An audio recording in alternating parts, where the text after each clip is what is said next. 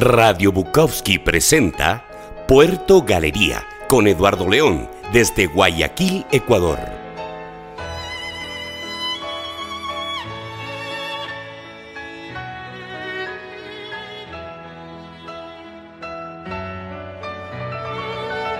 Hola, les saluda Eduardo León. Bienvenidos a un nuevo programa de Puerto Galería, su programa radial quincenal que se transmite desde Guayaquil, Ecuador, y que nace con la consigna de visibilizar el arte en sus diferentes matices. Desde Radio Bukowski para el mundo, conoce las temáticas que iremos abordando por medio de la entrevista y que programa a programa lo convertiremos en una vivencia dinámica enriquecedora para usted, nuestro público oyente. Gracias a Casa Bukowski, una comunidad de soñadores a quienes nos gusta transformar los desafíos en realidad. El hogar donde nunca se apaga el fuego, donde creemos fielmente en la cultura, el arte y la literatura. Desde Puerto Galería abrazamos y saludamos la creatividad, el talento, lo relevante para dar cabida al auténtico, innovador, inspirador. ¿Qué sería el mundo sin ese camino de libertad, sin esa brisa de paz? Hoy nos acompaña un querido y admirado personaje, Steven Espinosa, propietario de la librería independiente La Madriguera. ¿Cómo estás, Steven? Bienvenido al programa, bienvenido a Radio Bukowski, bienvenido a tu casa. Gracias por aceptar la invitación. Gracias, Eduardo. Gracias a ti por eh, invitarme a tu programa. Eh, palabras bastante inmerecidas por parte tuya, Sexal. Eh, bastante exaltivas. Creo que me estás dando mucho crédito, más del que merezco como persona. Eh, más bien todo lo contrario, aquí el que admiro y respeto como autor, como poeta, eres tú y pues fabuloso y, y muy honrado de tu invitación. Gracias, Steven. Vamos a comenzar un poco con las preguntas para que también los oyentes conozcan un poco más de ti. Cuéntanos, ¿Quién es Steven Espinosa? Bueno, gracias. Eh, bueno, yo si me defino como una, como una persona es bastante complicado. Creo que eh, el ser humano tiene que ser multifacético en, muchas cosas, porque de esa manera es la única manera en que enriqueces el alma realmente, ¿no? Eh, realzas el espíritu noble, la, la esencia misma de ser un ser humano, encasillarte dentro de una, de, un, de, una etiqueta es seguir un poco esas normas impuestas de la sociedad que te dicen, bueno, tú tienes que ser tal o cual cosa, y no permite que, que se te amplíen los horizontes.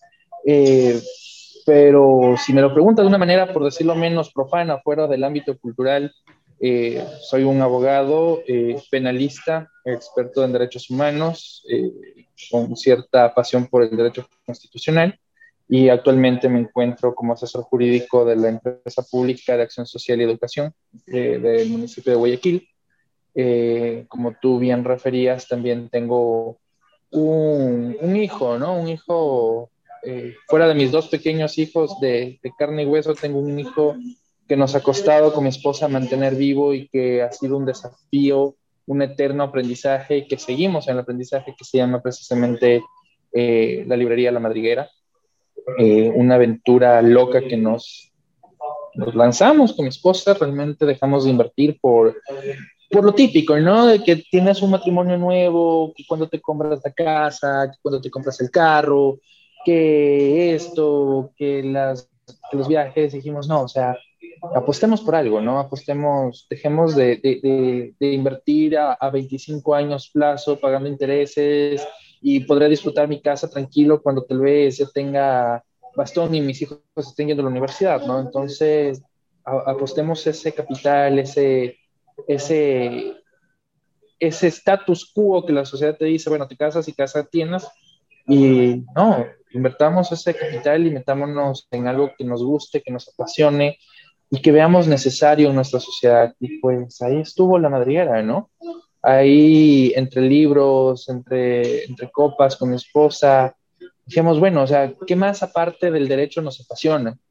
porque, bueno, mi esposa tiene muchas pasiones, por decirlo de una manera. Ella es economista, es abogada, ahorita está estudiando su tercera carrera de ingeniería en marketing, justamente por la necesidad que la, que la eh, librería le, le, exige. Y bueno, admirar por parte de ella la, esa tenacidad, ¿no? Por salir adelante. Yo, yo más allá de, de ser abogado, creo que no me veo en otra cosa, no sé hacer otra cosa realmente. Entonces dijimos, bueno, ¿qué es algo que en conjunto nos apasione? Eh, los libros. Los libros siempre han sido de una u otra manera el refugio espiritual que hemos tenido tanto Maffer como lo he tenido yo. Siempre ha sido esa, ese rinconcito donde cuando te sentías un poco eh, traicionado por el mundo, pues te escondías ahí tras escritos de Alexander Dumas, tras los escritos de eh, Dostoyevsky, de Nietzsche, yo qué sé, buscar esa, eh, aunque sea el libro más, más, más raro que quieras coger, te, te lleva, te transporta. Entonces, esa pasión la decidimos compartir en un primer inicio con un sueño de que nuestros hijos sigan ese camino de la lectura y la cultura.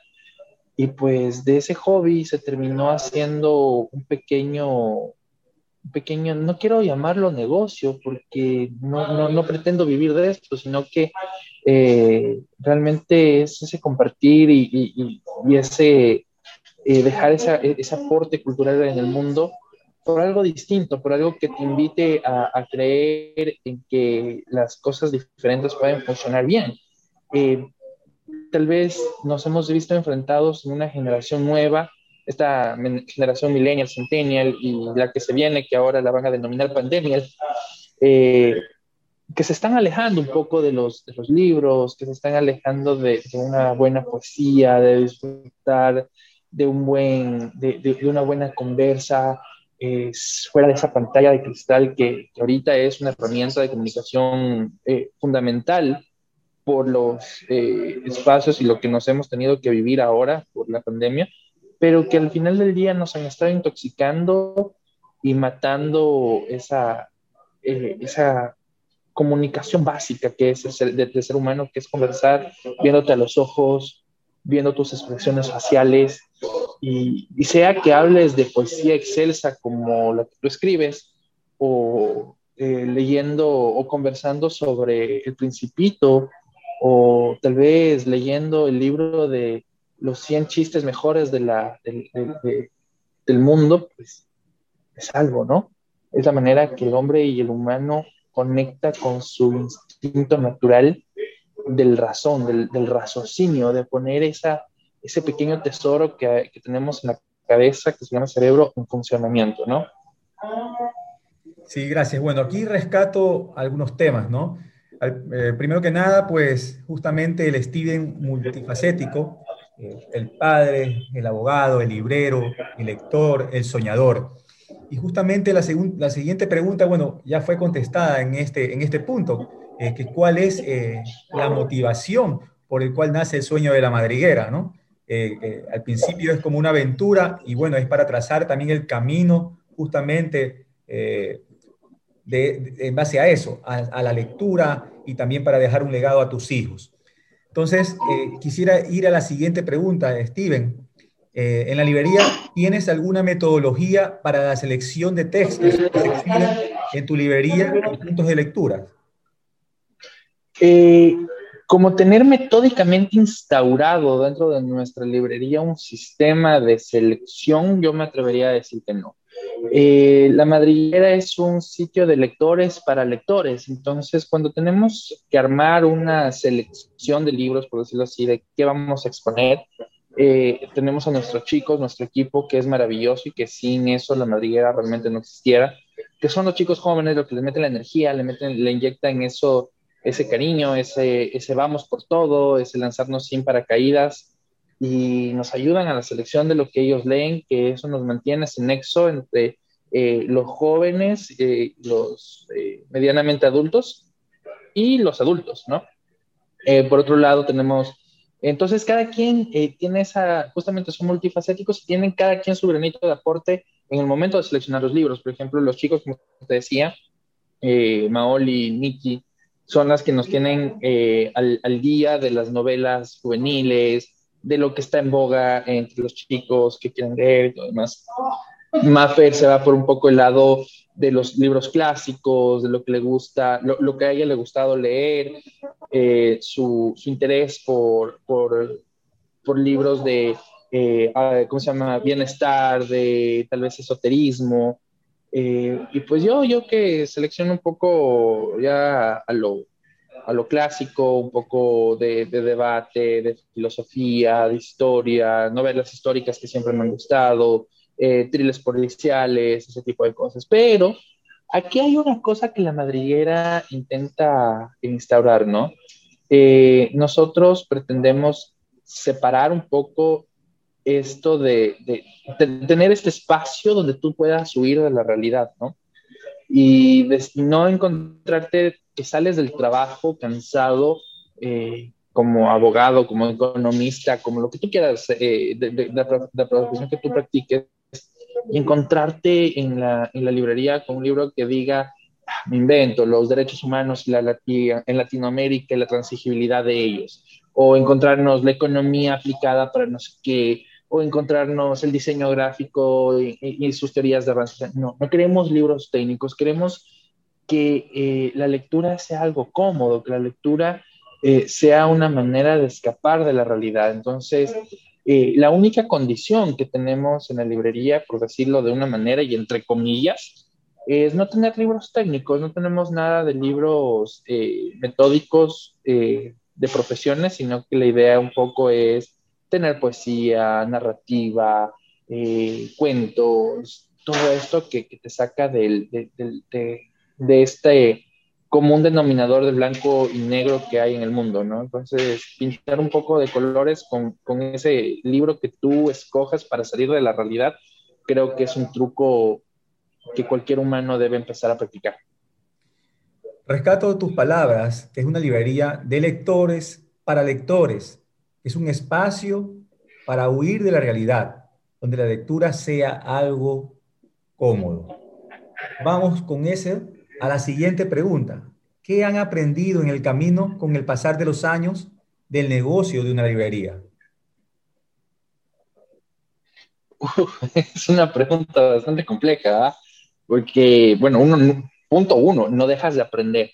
Eh, vamos en el negocio relativamente jóvenes, cinco años, eh, cuatro años, perdón, eh, pero nunca dejamos de aprender, siempre hay algo nuevo que aprender la, la, librería como librería, cuando la manejas como algo independiente y no como algo metódico, empieza a respirar por sí misma, empieza a tener vida por sí misma. Y si tú no la cuidas, si tú no inventas, si no te reinventas, empiezas a morir. Entonces, hemos aprendido muchas cosas, hemos aprendido desde cómo, cómo tomarle una foto, hasta cómo armar una, un librero. O sea, eh, ha habido momentos en que me ha tocado poner, ponerme camiseta, jean, coger el martillo y ahí caerme a palazos yo mismo hasta, hasta poder construir una, un, librero. Eh, hemos tenido que aprender de los errores, de que a veces existen cosas que no podemos conectar, tal vez pensamientos profundos que quieres manifestarte y que el resto no les guste, eh, tal vez tener que reinventarnos en un momento en el que era o nos apostamos por todo y volvemos otra vez a jugárnoslas todas o perdemos todo durante la pandemia. Entonces, mira, nosotros eh, realmente hicimos lo mismo que hicimos cuando nos lanzamos a, tener el negocio, y volver a, apostarlo y al siguiente día cuando nos encerramos eh, por el tema COVID-19, empezamos a vender libros. Algo que no habíamos hecho, que era tener una plataforma digital como lo que es la página web, la tuvimos que tener. Antes nos manejábamos solo y exclusivamente por redes sociales, pero la gente ya en encierro se tiene la necesidad de tener un catálogo donde pueda, aunque sea no palparlo, pero sí verlo, el libro de, en su contenido esencial. Eh, nos obligó a eso, a, a, descubrir un mundo nuevo. Eh, aprendimos hacer deliveries, no lo habíamos hecho, teníamos la necesidad de que, bueno, básicamente hacíamos, siempre habíamos hecho envíos a nivel nacional pero era fácil, íbamos a una empresa de, de, courier, entregábamos el libro y desde ahí en adelante no era mi problema. Pero, sin embargo de esto, con la pandemia dejaron de funcionar. De acá los couriers en Ecuador, como, como recordarás tú, Eduardo, y no me dejas mentir, solo funcionaron exclusivamente para medicinas eh, y, cosas esenciales. Entonces, lamentablemente, ahí me di cuenta de algo, que resulta que para el ser humano, para el común denominador de la sociedad, eh, el libro no es algo esencial. Entonces, sí, claro, el contexto era medicina y nada más que medicina, pero en otros países yo sí leía que dentro de las necesidades esenciales eran los libros. Porque el encierro después del Netflix, después, cuando ya se te acabó el Netflix, cuando ya se te acabó el, el Facebook, cuando se te acabó el Instagram, cuando se te acabó la red social, ya no tenías dónde más refugiarte y empiezas a tener la necesidad de refugiarte en un libro. Y, estuvimos ahí. Y eso nos obligó a, aprender muchas cosas, a aprender a, protegernos, a proteger a otra persona, porque nosotros teníamos que evidentemente ir desinfectados, teníamos que ir evidentemente protegidos, teníamos que ir con el libro desinfectado desde la casa, empaquetado en la casa, eh, puesto alcohol desde la casa y cuando lo entregábamos al cliente nuevamente desinfectarlo para que el cliente tenga la tranquilidad de tomar el libro y nosotros tomar el, el, el, dinero cambio y pues bañarlo en alcohol y todo lo demás. Y, y, tuvimos que buscar la manera. Entonces aprendizajes aprendizajes constantes aprendizajes pues aprendizajes de que no nadie creo estuvo preparado para esto y nos tocó eh, a las bravas por no dejar caer un sueño, por no dejar caer eh, tal vez la herencia de mis hijos, el patrimonio que pueden tener, eh, por no dejar caer este amor a la cultura, nos obligamos a aprender de esto, ¿no? Y pues seguiremos cometiendo errores, seguiremos en este constante aprendizaje, seguiremos teniendo problemas, pero seguiremos buscando la manera de reinventarnos, porque a la final ese es el desafío y eso es lo que nos obliga, eh, no solo en tu vida como un empresario, como un librero, sino como la vida misma, ¿no? El problema no es de huirlo, el problema es de cogerlo, como dice la danza popular, al toro por los cuernos y enfrentarlo. Y si te caes y te duele, pues te levantas, te sacudes, te, te, sobas un poquito o te rascas y a seguir adelante, ¿no? Y, eso es el, el, key del asunto, ese es el desafío final que, tienes que, que, marcar en tu vida. Listo, tomo tus frases como recetas para la vida. Primero, no dejas nunca de aprender. La librería respira por sí misma. Eh, la frase también de que ante la, los obstáculos eh, siempre reinventarse. Y justamente, bueno, tocas un, tema que es la pandemia, que vendía en otra pregunta, que ya está aquí, pues, fue resuelta. Y veo, y con esto también vamos a la siguiente pregunta, ¿no? Eh, toca, tú tocas el tema de las plataformas digitales, del delivery y otros temas. Pero ¿cómo hacer sustentable en el tiempo la madriguera? Ya hablamos de los errores, ahora quisiera hablar de los aciertos ¿no? Yo creo que la diversificación de la oferta me parece que fue una clave. No sé también tú qué nos puedas eh, aportar sobre eso. Sí, bueno, eh, hay dos escenarios que, son importantes de tratar, ¿no? El escenario pandemia y el escenario pre y post pandemia. La pandemia nos dejó evidentemente muchas enseñanzas, eh, pero vamos como que organizándonos un poco en tiempo. Antes de la pandemia, ¿cuál era el desafío? El desafío era enfrentarnos a dos monstruos principales. Uno, la tecnología que está desgarrando el alma de la cultura por sí, porque ahorita ya no coges un libro porque o no te interesa, porque ya está el resumen en Netflix, o ya está en una película, o ya te lo contaron por TikTok, o ya te lo contaron en Instagram o en Facebook, o cualquier cosa, ¿sí?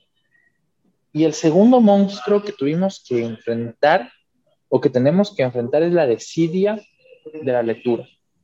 Muchos chicos, eh, y va un poquito del contexto de la, de, la tecnología, del uso de la tecnología, se han escudado en el Nintendo, se han escudado en, cualquier otra cosa que los separa de los libros. Y los papás, claro, encontraron, encontramos, y me incluyo, un tema de, de la niñera virtual, de decirles a los hermanos, ¿saben qué? Eh, ya, no, ya no te voy a acostar leyendo el libro o te contando el cuento de la caperucita o que quieras contarlo, sino que te doy eh, mi celular para que, para que ahí te distraigas mientras yo tenga que trabajar o cualquier cosa de estas. Entonces nos hemos vuelto un poquito como, como eh, cuando el principito visitó el planeta del, del, contador, ¿no? Nos dedicamos a contar las estrellas, acumulamos estrellas, en nuestro caso acumulamos dinero, acumulamos sueños y frustraciones, pero al final del día, ¿para qué, no? ¿Cuál es, cuál es el, la idea de esto? Entonces, eh, hacer reaccionar y, jalar un poquito a los chicos, jalar un poquito a los papás de que vuelvan a esa esencia, eh, ha sido bastante complicado, pero ha sido también un acierto en el sentido de que cuando un chico llega y hemos tenido esas lindas experiencias de que el papá llega todo frustrado, ¿sabes qué? Mi hijo no quiere saber nada de la lectura, le aburre, que no sé qué. Digo, ¿y qué libro le dio de leer? Un hombre muerto puntapiés, de Pablo Palacios, un escritor ecuatoriano fabuloso. Pero que un niño de ocho años no te lo va a entender, no te lo va a leer porque no le va a gustar, porque el, el, lenguaje en el que está escrito no es para un niño de siete años, por favor. Y eso ha sido incluso un tema que yo he conversado en materia ya un poco de acceso, accesibilidad a los derechos, porque tenemos un error garrafal como Estado, esta, esta imposición cultural de decir, bueno, a los ocho años vamos a analizar a todos los, porque la doctrina de, enseñanza, porque el pensum de estudios te dice, bueno, en quinto grado vamos a leer todos los actores ecuatorianos. Tenemos eh, autores ecuatorianos como Mirardo de Silva, que es fabuloso, tenemos a Pablo Palacios, que estaba hablando, tenemos a, a, tanta, a, tanto eh, escritor porque no le puedes decir a un niño de 7, 8 años que le tenga interés, porque sencillamente no le va a tener interés, porque a esa edad, a esta edad, ya le tienen interés a Fortnite, le tienen interés a Minecraft, le tienen interés a Minecraft, le tienen interés a cualquier cosa menos a lo que les están diciendo que leen. Entonces, y cuando te lo imponen esa lectura y te dicen, ¿sabes qué? Para que tú pases de año tienes que darme un resumen de un hombre muerto a puntapiés y el niño se frustra y el niño no entiende y el niño se aburre, matas al lector, lo matas de entrada. Entonces, ¿qué tienes que hacer? Es unirte lo sabes. Entonces, la experiencia que te estaba contando y que divagué un poco, era de que un niño me decía, bueno, yo no quiero leer porque no me gusta la lectura, porque me aburre la lectura. Y le digo, bueno, ¿qué te gusta? Conversando con él, dice, no, es que eh, estoy justo eh, en toda la onda con mis amigos jugando Fortnite. Le digo, qué bacán, Fortnite. Le digo, ¿y, y, cuál es tu personaje? Es que yo soy el panda y no sé qué. ¡Ay, qué chévere! le digo, ¿y, y, qué te gusta de esto? No, es que eh, es un, un, mundo sui generis donde vas y, conquistas y tienes cuánto todo demás. Le digo, oye, ¿sabes que yo tengo un libro que se parece mucho? Me dice, ¿en serio? Le digo, sí, se llama Estados Unidos de, eh, de Japón. Y, trata sobre unos robots eh, ¿Qué, hubiera pasado? Empieza primero el contexto histórico, ¿qué hubiera pasado si Japón ganaba la Segunda Guerra Mundial y que Estados Unidos era dominado por, por, eh, por eh, robots eh, creados y criados en Estados Unidos? No sé qué. Y el chico le dijo, oye, está chévere, déjame ver el libro. Le gustó la portada, se lo llevó a la semana. Eduardo, no te miento, cinco días después, llega el papá con una sonrisa de oreja a oreja, ¿no? Me dice, oiga, mi hijo tuve que quitarle el libro para que se duerma, porque si no, no me iba a dormir el muchacho y tenía clases. Y, y, ya se terminó el libro y venimos por otro más. Y ya al siguiente fue otro libro, otro libro, otro libro. Y es un cliente que lo conozco como a, algo de tres años. Y ahorita me da gusto de que estaba, el, el último libro que compró fue Drácula. El Drácula clásico, eso sí, ¿no? Entonces ves esa evolución. Y ese es el key del asunto, ese es el, los aciertos que hemos tenido, tal vez ese contacto también de, de, quitar ese cliché de que solo los adultos leen o que solo eh, un sector segmentado de la sociedad sabia lee, que tal vez los profesores son, o los grandes académicos son los que pasan como ratones de biblioteca o los masones son los que pasan eh, viendo filosofía.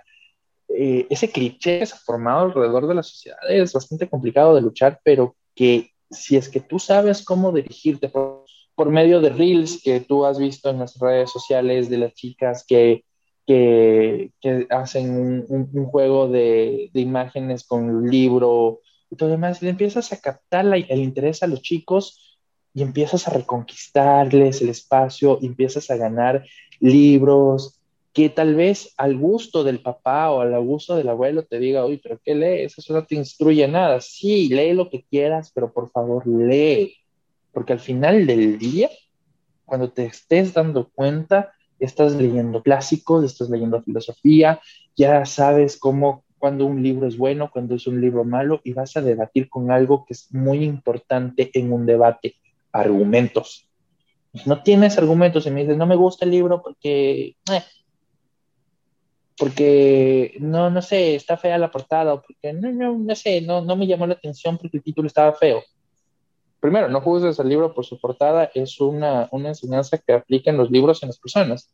Y dos, si es que tú no debates con argumentos, al día de mañana te encuentras con gente que, que dice que, que, que, felicitar a la mujer está bien y que los grupos feministas son extremos al decir que no les felicitan, sino que es una conmemoración.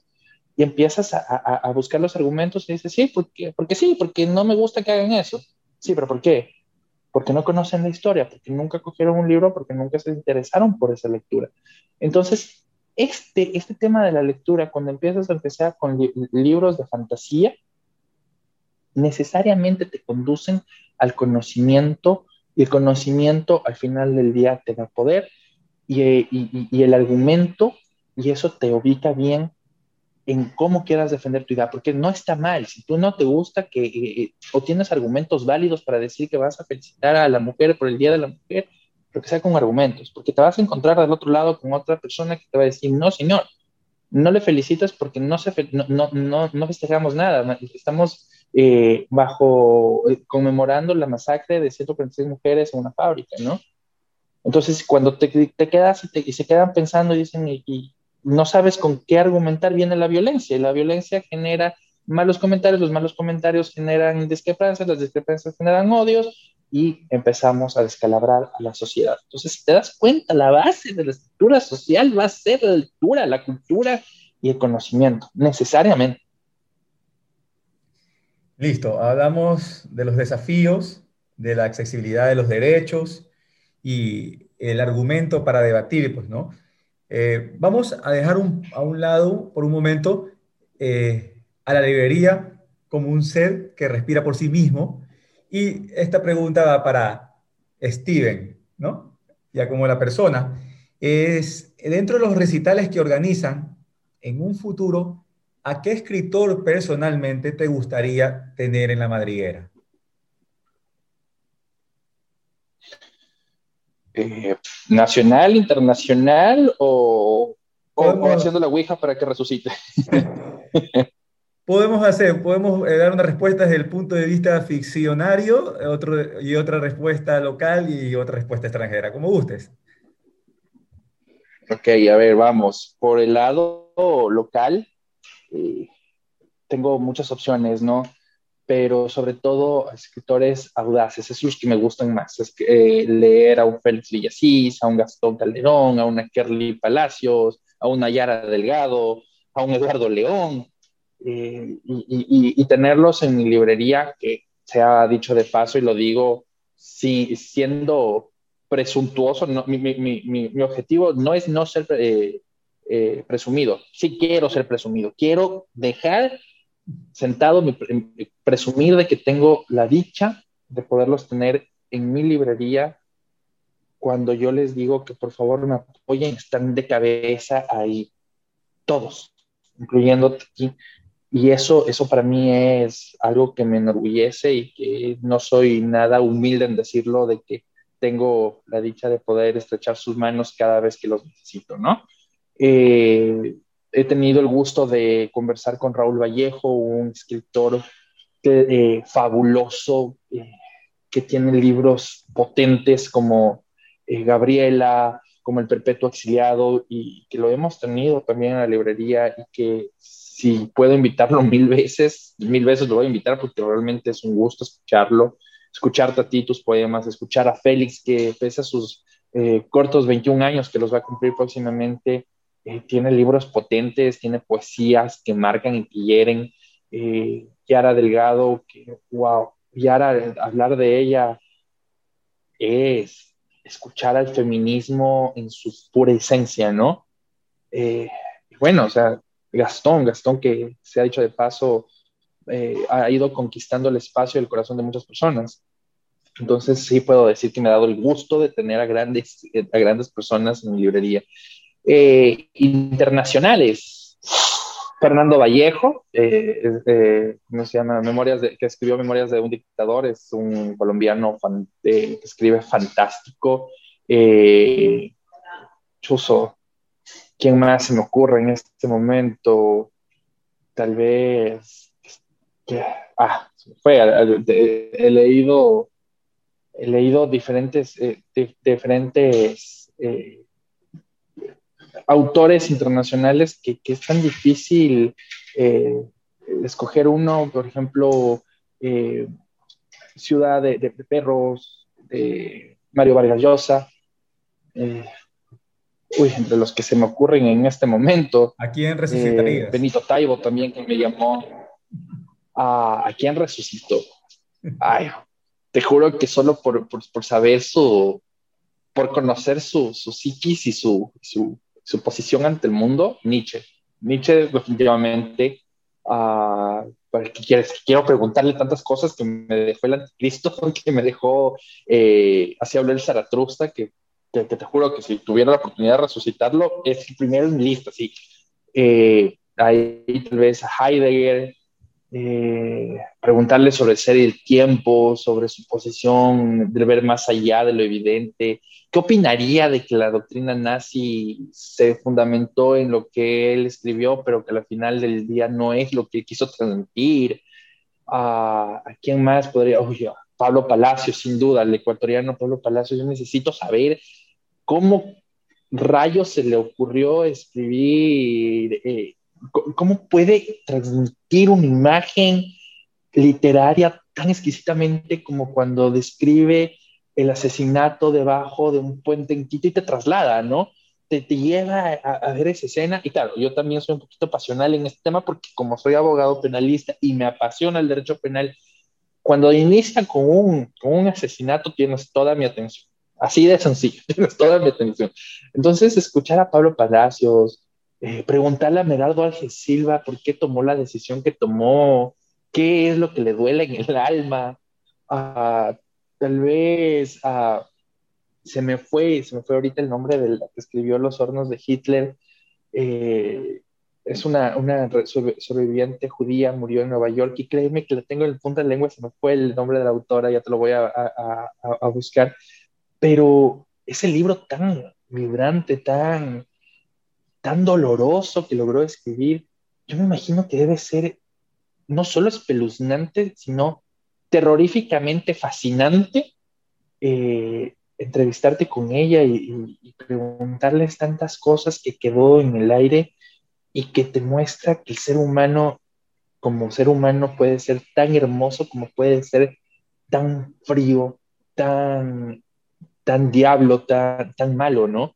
Y, y, bueno, no, o sea, saca la conclusión de que el mundo es esto, es una dualidad de que está lo bueno, lo malo, y, que la, eh, la, filosofía oriental logró traducirlo en el yin pero ves, ¿no? Ves diferentes posiciones y vas conociendo y vas viajando por el mundo, por la historia, y, y te das cuenta que la máquina del tiempo sí existe, de que no necesitas meterte una, a una máquina o subirte a, al, al carrito de volver al futuro para, para, estar en la historia, sino que tú coges un libro y lo ojeas y, te intentas imaginar.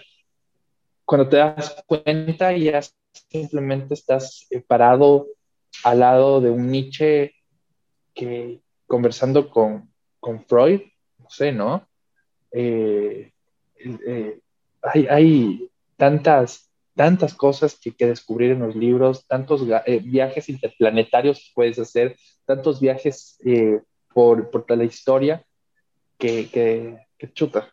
Me podría quedar todo el día aquí diciéndote qué, qué autor quisiera revivir. O, o, por ejemplo, tener una entrevista con Isabel Allende.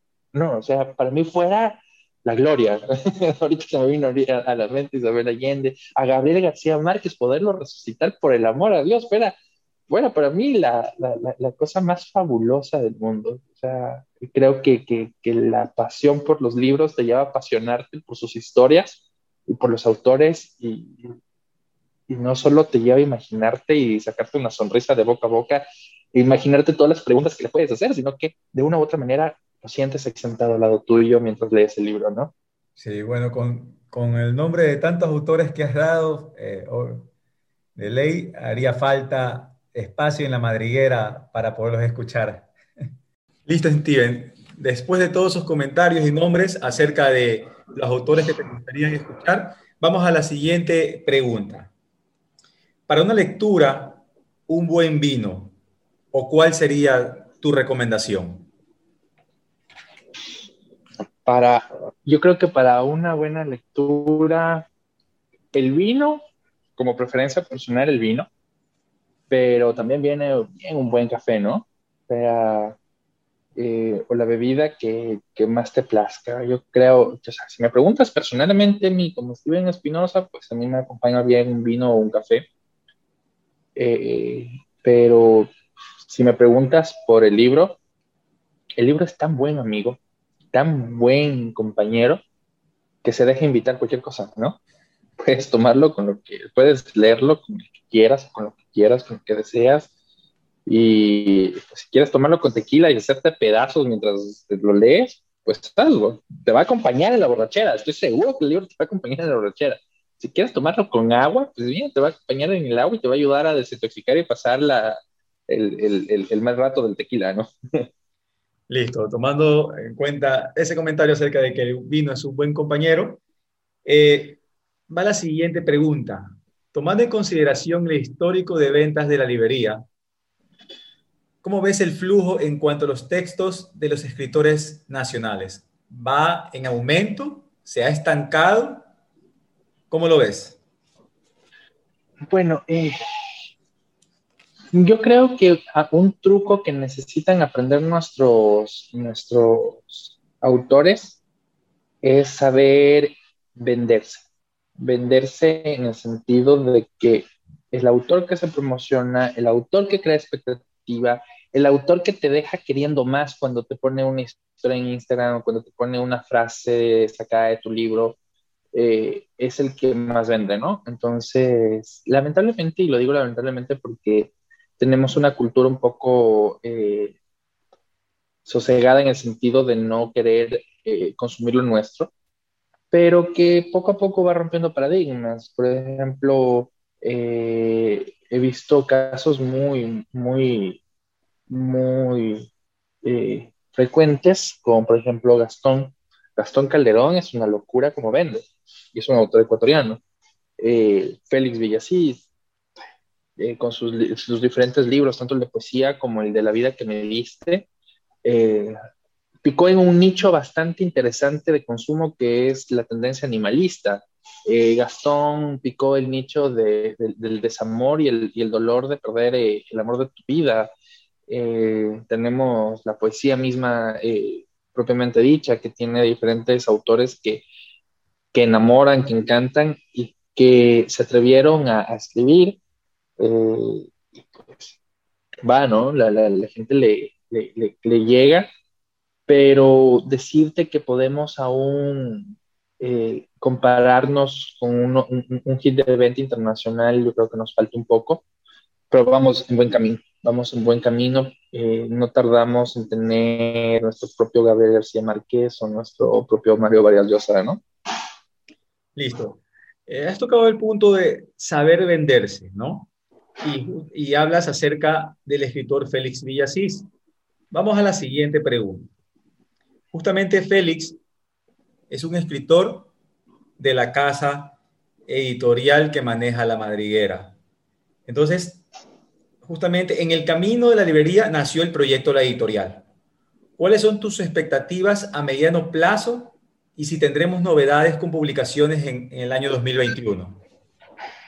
Sí, efectivamente se está cocinando un par de textos eh, a fuego lento. Creo que eh, la paciencia de un artesano es eh, lo que le deja una obra eh, exquisita. Entonces, pues sí, se están cocinando un par de textos a fuego lento, despacio, pero con todo el cariño y todo el amor y el respeto que merece tanto el autor como, como su, su público consumidor, de que tengan un, un, producto de calidad, el autor que tenga una corrección y, una, y un libro de calidad y que te deje una, un sabor eh, evidentemente lo que quieres transmitir, ¿no? Entonces sí, se está, se está cocinando un par de libros a mediano plazo, tenemos la idea de seguir creciendo, eh, de internacionalizarnos un poco más, estamos con proyectos eh, que, que, estamos haciendo recién los acercamientos para poder poner nuestros libros de editorial madriguera en librerías de los Estados Unidos como Barnes Noble, eh, y pues tomar un poco la, alianza estratégica de, de, tener eh, esta facilidad que la tecnología te juega a veces a favor y en contra, ¿no? Hablaba antes sobre la tecnología mala, ahora te hablo sobre la tecnología buena y que podemos reunirnos y negociar con un escritor y que nos pase por internet su libro y nosotros lo producimos acá y lo vendemos acá bajo nuestro sello editorial. O pues nosotros eh, vendemos por Amazon, por eh, diferentes plataformas, pero la idea siempre es el papel, ¿no? De mantener ese, ese librito donde puedas rayarlo, lo puedas doblar, lo puedas oler, lo puedas palpar. Y, y, bueno, la, idea a largo plazo también es que Madriguera Editorial empiece a, a sonar, ¿no? Yo creo que estamos nadando en una piscina de tiburones gigantes pero que por más chiquitos que seamos, pero esperamos tener los dientes lo suficientemente afilados como para poder dar batalla. Listo, eso es importante. Esperamos novedades entonces durante este año. Algo se cocina y pronto saldrá a la luz. Justamente ahí se crea la expectativa. Ahora, sin, sin mencionar a la madriguera, ¿cuál ha sido la librería a la que has entrado y te has enamorado a primera vista?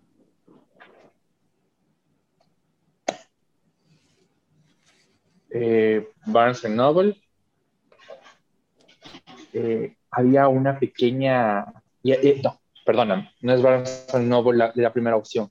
Había una librería en, el, en un bulevar en Santiago de Chile que, wow. O sea, entrar ahí simplemente mi alma salió a otra estratosfera del, del, del, planeta y me dejó simplemente impactado, ¿no? Era una, una librería pequeña, pero que hasta debajo de, la, de, los pasamanos habían puesto libros y, y era tan pequeñamente, eh, tan pequeñamente encantadora y, y tan, tan perfectamente imperfecta, que, que, fue realmente lo que yo, yo intento reproducir acá con la madriguera, ¿no? Algo que, no sea el típico lugar donde vas, coges el libro y, ya, y, y, a, leerlo en tu casa, como tú lo quieras leer, sino que un lugar donde, uno, te provoca coger todos los libros del mundo y dos, te invita a quedarte, porque era un lugar donde si quieres lanzarte al suelo y leer, lo haces y no tienes ningún problema y nadie te va a quedar viendo como bicho raro, porque todos ahí somos bichos raros. Y pues eso lo, lo vi en, en, esa librería que, que, que, conocí en Santiago y después de dos, tres años eh, nació la madriguera y dije, no, tiene, tiene que, que, lograr ser lo que vivimos ahí. Creo que por eso te, te digo que la, la madriguera respira y, y, y, y succiona vida, es por eso, ¿no? Ahora, si fuéramos a la inversa, ¿cuál ha sido la librería, por decirlo así, menos interesante en cuanto al look, pero que te ha sorprendido gratamente por su contenido? Me pones en aprieto con esa pregunta. ah, pues sin dar nombres, eh, las que están en los centros comerciales, ¿no? A veces una en específico eh, que dices, chuta, voy a entrar ahí, pero eh, me encuentro a veces con, con bonitas sorpresas. Eh, yo soy un poco, aparte de los libros, eh, soy un poquito fanático de los cómics y me, me gustó encontrar cómics en ciertos lugares donde no pensaba que existían. pero bueno, no, no, no te podría eh, dar específicamente, porque sí me he topado con malas experiencias en, en, en, ciertos lugares, en el Ecuador y fuera de él, pero que al final del día entiendas de que cuál es la diferencia entre tener un negocio común y silvestre de libros y tener, vivir Una experiencia. o tener un ingreso extra de, lo que, de la pasión que te mueve, ¿no? Esa es una, una diferencia de, de, de, tener esto, ¿no?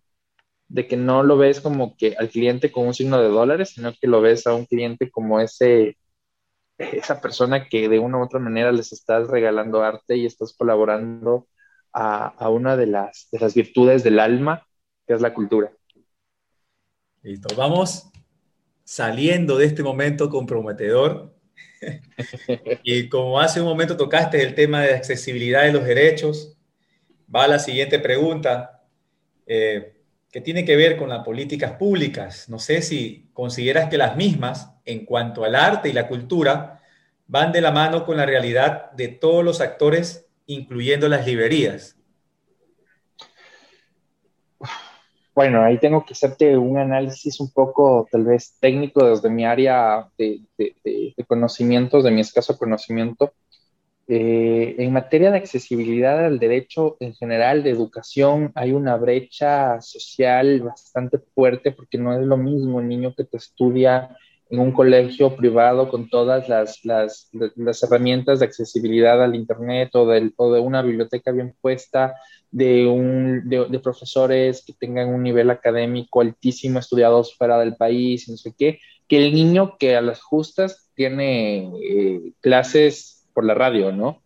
Entonces, eh, una de las cosas que es necesario para cualquier eh, fortalecimiento de un Estado como Estado es primero eh, acortar esta brecha educacional de, gener de, de, generaciones y poner al alcance del libro, eh, los libros al alcance de los niños, ¿no?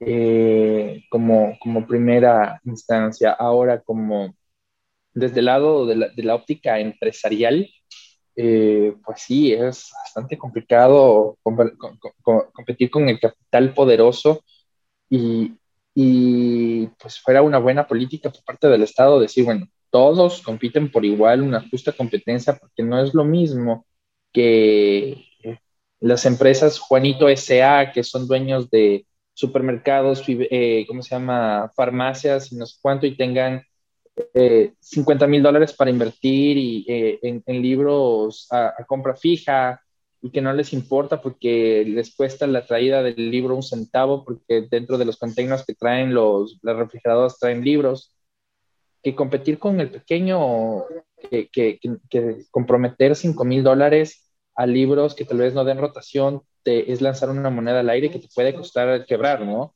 Entonces, eh, tal vez no manejen exclusividades, pero eh, las, los sellos editoriales a veces te dicen, bueno, para poder hacer un despacho de, de los libros necesito una compra, un firme de 12 mil, 30 mil dólares, que tú al final del día no te puedes dar ese gusto. Entonces, empiezas a someterte a un mercado un poco competitivo por el capital más que por las ganas de sobrevivir.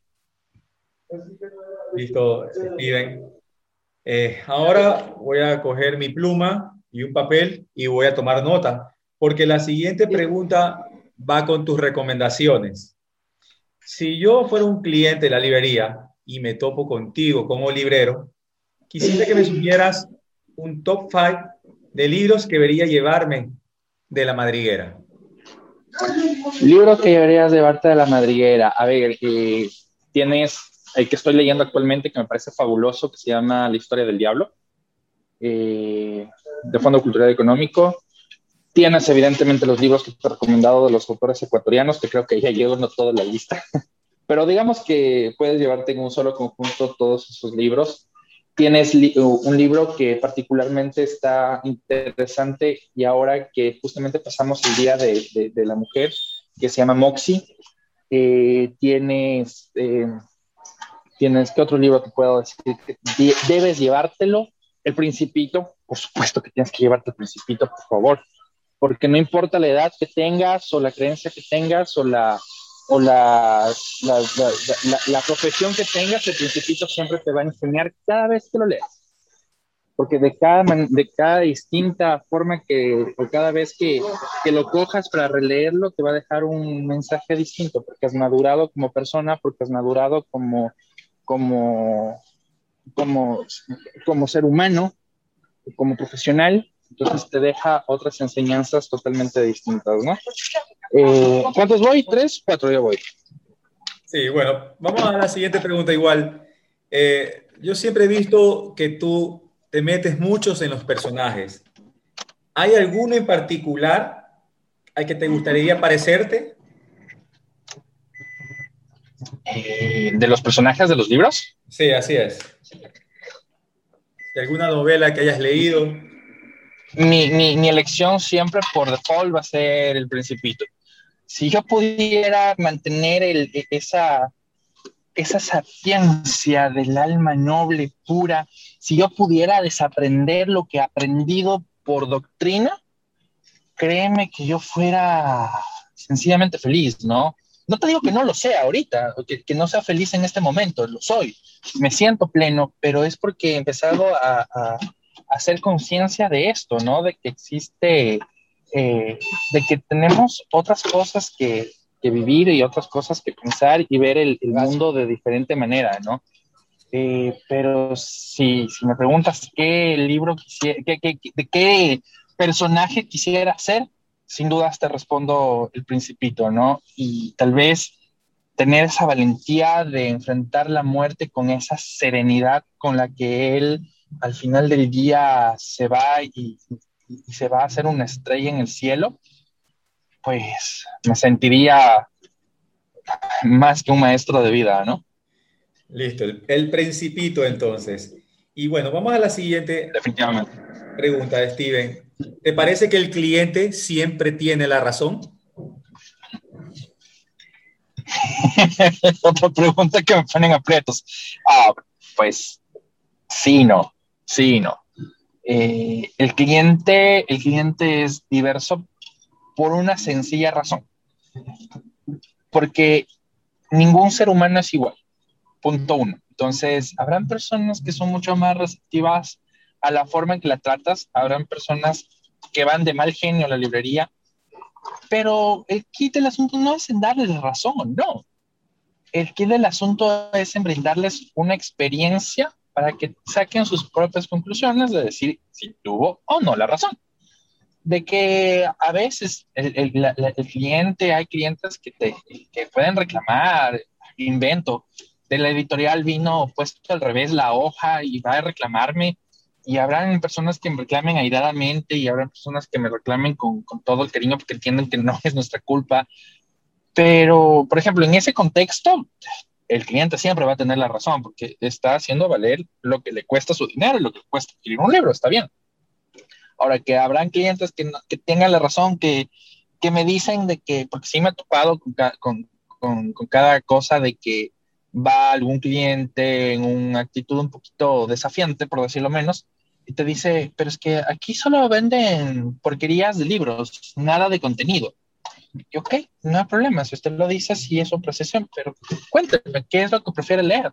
Dices que yo prefiero leer sobre eh, filosofía o debate y tú le preguntas sobre Nietzsche y no tiene ni idea de quién es. Entonces, hay clientes que, que, intentan tal vez vivir esa realidad anversa donde creen que la red social está con ellos y pueden poner filtros, pero que al final del día no viene el caso, ¿no? Sino que, que la idea de, de compartir la cultura, de, de, de compartir lo que amas te, te, te, da siempre la razón al final del día, así, así no lo quieran admitir. Entonces, es depende. Si me preguntas si el cliente tiene la razón, depende. Listo. Acá viene una pregunta que me, que me da mucha curiosidad. Steven es un lector empedernido, es un librero, vive en ese mundo mágico de las librerías. ¿Tienes algún proyecto de escritura con que vayas a sorprendernos por si acaso. ¿Qué más quisiera yo tener esa oportunidad? Yo creo que, eh, que, tenga que venir, ¿no? Yo por ahora eh, escribo para, para mis hijos, intento que de cada experiencia que, vivo, eh, transmitírselas, no enseñárselas, sino transmitirlas, de que ellos escojan si lo que les estoy diciendo es real o no, porque algo que sí quisiera para ellos es libertad. Libertad de, de, de, de creer en lo que quieran creer, libertad de escoger lo que quieran escoger, pero siempre lo hagan con todo el amor y la voluntad del mundo, que si quieren ser zapatero, pues que sea el mejor zapatero del mundo, ¿no? Eh, por lo pronto estoy en ese proyecto de, escribir, a veces escribo cosas a mis hijos en,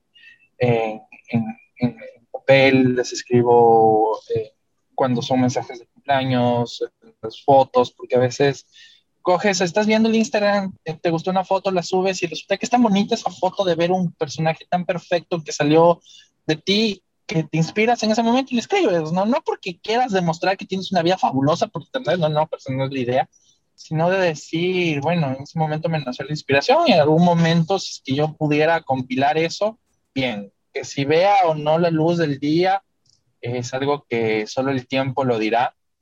Eh, creo que para ser escritor eh, necesitas uno tener unas agallas y una valentía gigante y dos, tener tanta experiencia y sabiduría de vida que lo que te decía, ¿no? Desaprender un poco lo que has aprendido y lo que te han dicho de, de, escribir, porque es más o menos como cuando te, te le decías a, a, tu papá, quiero ser piloto, y él te decía, pero es que no eres bueno en matemáticas ni en física, entonces los pilotos necesitan eso para ser piloto.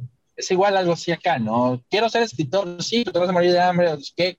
Y te han creado con ese estigma social que al final del día no está instaurado en mí, pero que sí está en un tema a considerar.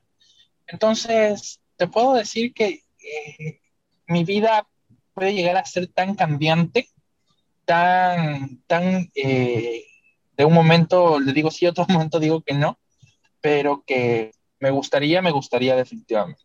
Que te voy a escribir un libro, pues ojalá, ojalá mi, mi corazón no se detenga antes o, o, mi cerebro no me juegue una mala pasada o sencillamente no se me muera la inspiración, ¿no? Aunque mientras la vida me siga sonriendo, mientras yo tenga eh, salud y amor a mi alrededor, que es todo lo que me da mi familia, mi librería, mi, mi carrera, pues yo creo que voy por buen camino para algún día escribir, ¿no? Aunque sea para que me lea eh, mis hijos, pero escribir. Listo, Steven. Vamos a hacer eh, otra pregunta más. Eh, no, no quiero que me digas los motivos, cualquier cosa que las personas que están escuchando te escriban en tus redes sociales para saber. mañana tienes la oportunidad de dar otra librería donde quisieras en Ecuador y donde quisieras pasando las fronteras. Solo el nombre del lugar. Encantó, eh, sin lugar a dudas. Eh, internacionalmente, pues eh, Buenos Aires, Santiago, Bogotá, Montevideo. Ya, ¿me puedes repetir, por favor, eh, a nivel local? A local sería, eh, en Cuenca, Quito, Manta, Loja. Listo, Steven. Y bueno, vamos la última pregunta y luego pues unas palabras de despedidas. ¿Cómo fomentarías la lectura? ¿Cómo fomentaría la lectura eh, con algo que tenemos puesto a la entrada de nuestra librería, ¿no?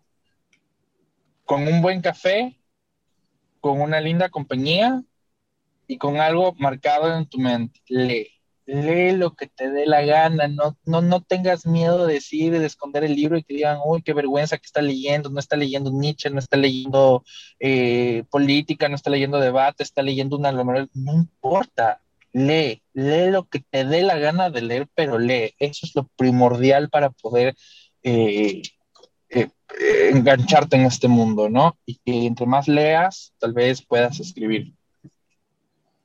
Listo, Steven. Agradecemos mucho haber aceptado la invitación para el programa de Puerto Galería. Eh, esperemos eh, verte pronto y seguir conversando eh, un buen tiempo. Muchas gracias. a ti, muchísimas gracias la invitación, Eduardo. Para mí siempre ha sido un honor y pues, qué más que poder ser entrevistado, que en este caso me, me cambiaste los roles, pero qué bueno que, que pueda tener el honor de, de, participar y ser entrevistado por alguien que admiro y respeto como escritor. Muchas gracias, Etienne, por tus palabras. Y hemos llegado al final del programa y esperamos que el mismo haya sido de su total agrado. Tenemos una cita en 15 días y recuerden que Puerto Galería se transmite desde Guayaquil, Ecuador, por Radio Bukowski para el mundo.